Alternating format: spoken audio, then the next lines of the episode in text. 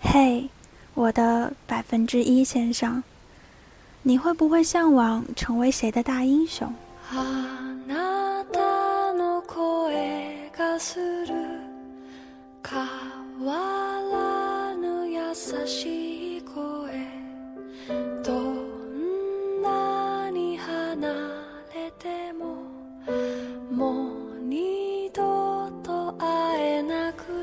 前几天，《美国队长二》热映的时候，我被朋友骗去电影院。在我的坚决反抗下，最终我们还是没有看到这位超级英雄。后来，朋友大概叫了志同道合的朋友，一起去看了电影。想到更久之前，在毫不明白剧情的前提下，被拽去电影院看了《雷神二》。还有更更久之前，我把《复仇者联盟》当作背景音乐，看了一整个中午的《爱情公寓》。我好像一直是一个对超级英雄没什么兴趣的人，结果今天却因为看到一篇关于英雄的文章，泣不成声。我的百分之一先生。如果有可能的话，你会希望自己成为谁的大英雄呢？别说不可能，因为也许在十年，也许二十年，也许更短，在五六年之后，你一定会拥有一个视你为大英雄的小东西，就好像我们现在每个人都拥有一个比复仇者联盟里。所有的超级大英雄都要强大的大英雄。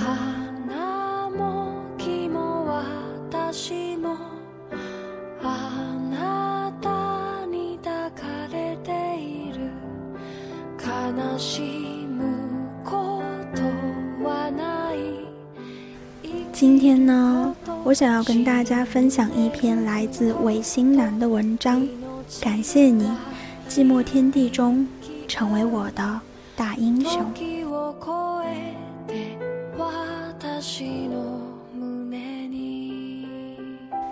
好可惜，每个人笔下的妈妈都只做过两件事。一件事是下雨天来学校给我送伞，伞向我这边斜过来，我在他撑起的一方晴空里安然，他却淋湿了大半个身子。二是深夜，我发高烧，他背起我就往医院跑，前前后后忙了一整夜，眼睛布满血丝。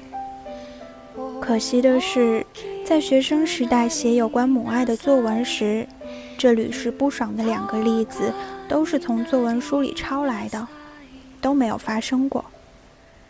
那发生过什么呢？我们的妈妈做过什么事情呢？今天下午读到铁凝的《母亲在公共汽车上的表现》这篇文章时，里面有这样一段话：我亲眼见过我母亲挤车时的危险动作，远远看见车来了，她定会迎着车头冲上去。这时车速虽慢，但并无停下的意思，我母亲便会让过车头，贴车身极近的随车奔跑。当车终于停稳。他即能就近扒住车门，一跃而上。他上去了，一边催促着仍在车下笨手笨脚的我，他替我着急，一边又有点居高临下的优越和得意。对于他在上车这件事的比我机灵。每次同乘公共汽车的时候，我都是被母亲率领着上车，总是母亲比我忙乱而主动。比方说。当他能够幸运的同时占领两个座位，而我又离他比较远时，他总是不顾近处站立乘客的白眼，坚定不移地叫我去坐。我觉得这段场景极为熟悉，在我家住在郊区的那十多年里，往往只有一趟一零八路公交车通向市中心，而我的妈妈，竟也是靠着文中母亲这样的本领。让我每次乘车都享受着它的庇护。这十多年，我也目睹过无数次抢座位的惊心动魄，却总是不知道妈妈为何能够练就在汹涌人潮的夹击中，轻而易举地挤上公交车的技能。朋友的妈妈看见我转发的这篇文章，回复我说：“我们的本领还有许多呢，比如说，一只手骑车，一只手扶住后面座椅上沉睡的小家伙，也就是你们。”我鼻子一酸，忽然心血来潮，群发了微信问大家：“你们的妈妈都有什么特殊本领？”握着手机的我，最终在图书馆的小角落。泣不成声。在幼儿园放学出现的几百小朋友中，第一眼看见我。小时候生病特别赖皮，非要我妈背着我，我妈就一边背着我一边做饭。我小时候不睡觉，我妈可以一边睡觉一边一只手跟着我移动的位置，确保我不掉下床。老妈和我都晕车。为了治好我的晕车，她就一直去坐车，最后她练好了，就能带着我每天坐车了。我老妈在我小学的时候，永远能在我起床前把早饭弄好，我到现在都不知道她是几点起床的。骂我两个小时不停，只要是我想吃的东西，她都能做出来，只为了让每天的饭菜不单一。还根据我自创了很多菜色，负重能力特别强。我不知道她是不是因为我才这样。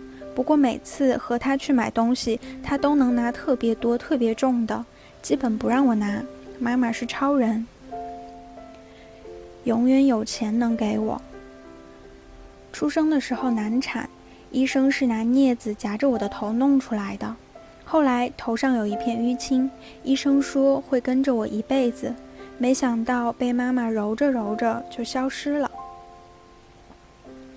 有一次去亲戚家吃饭，主人表示因为是女孩不让在桌上吃，让我到旁边的小桌子上吃，然后我妈当场把桌子掀了。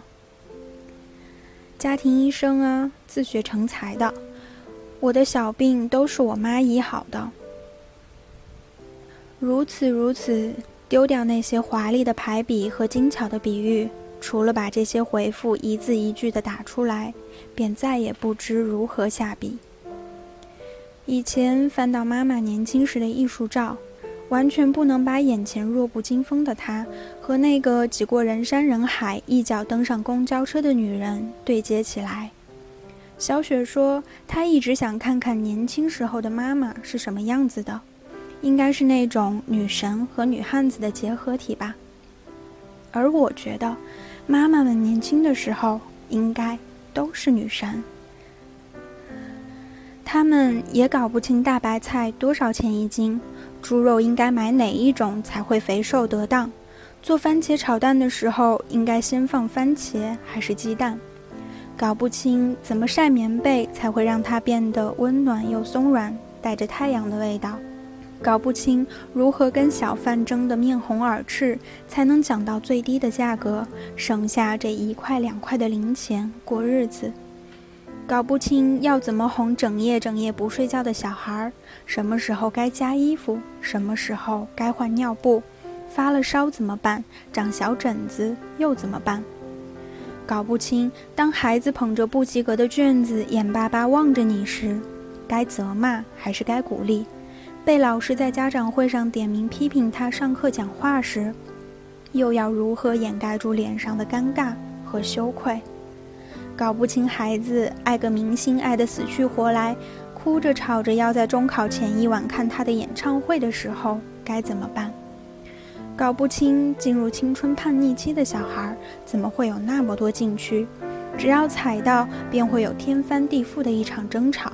搞不清这个被自己宝贝大的少年嘴里怎么可以说出那么狠心的话，搞不清该不该让他选择外地的大学，怕他在那边照顾不好自己的生活。好多事情就在稀里糊涂里做了选择，选择对了是分内的事情，选择错了便是终身的遗憾。心里觉得对不起孩子一辈子，但其实。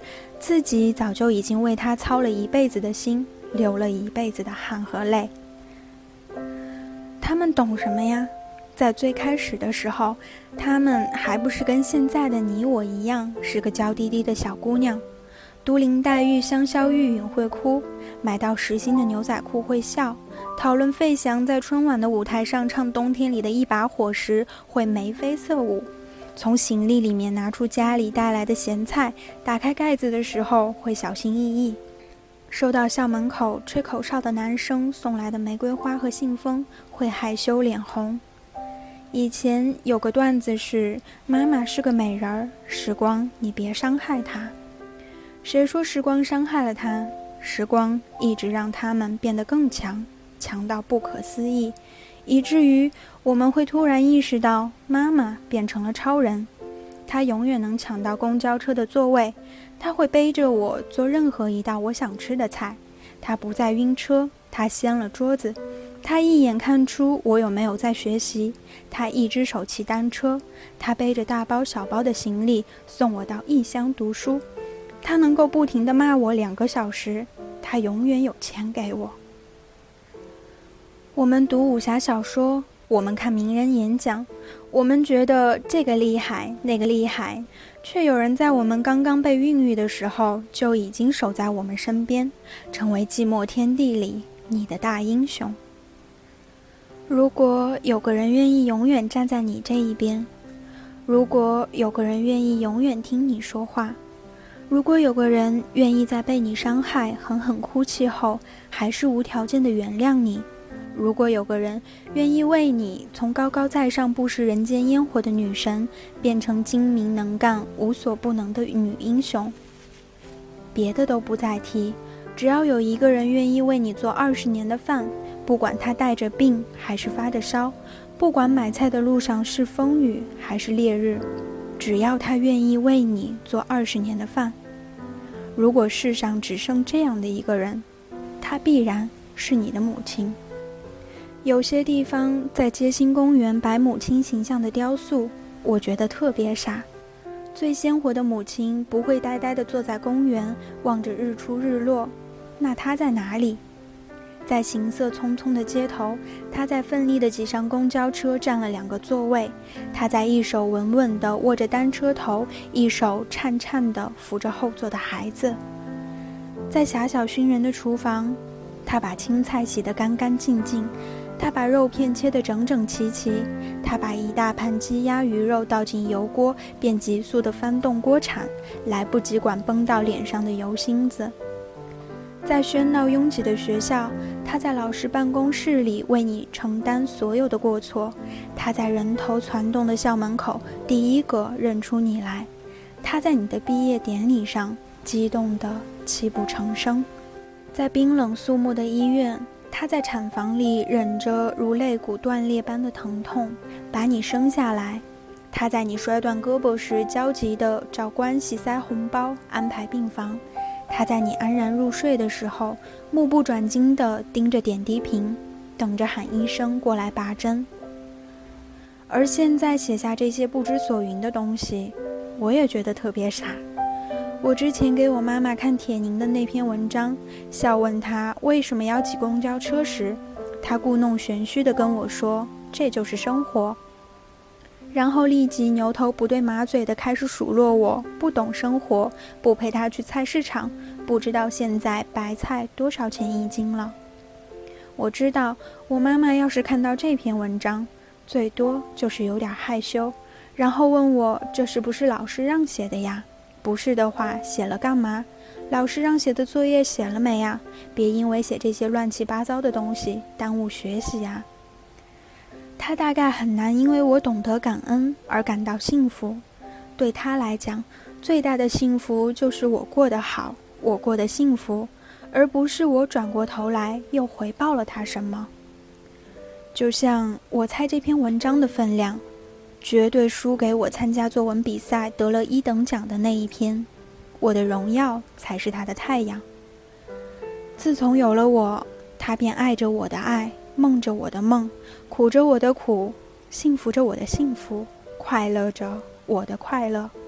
自从有了我，哪里还有他？这又不是感动中国的颁奖词，难道还需要个字斟句酌的漂亮结尾吗？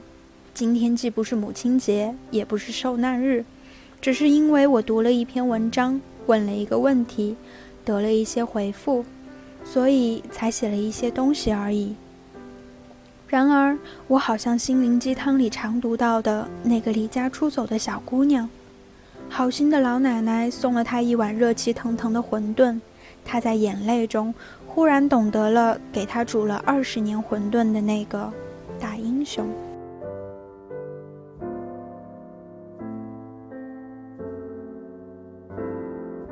九九突然想起了《小爸爸》里，小男孩夏天一直固执地认为自己的爸爸雨果是拯救世界的大英雄，即使看到了雨果最落魄的一面，也不会改变想法。其实他们永远都是我们的大英雄吧，这个世界上最爱你的人，他们总是会站在你身后，在你最需要的时候为了你拼尽全力，所以，请你好好的爱他们。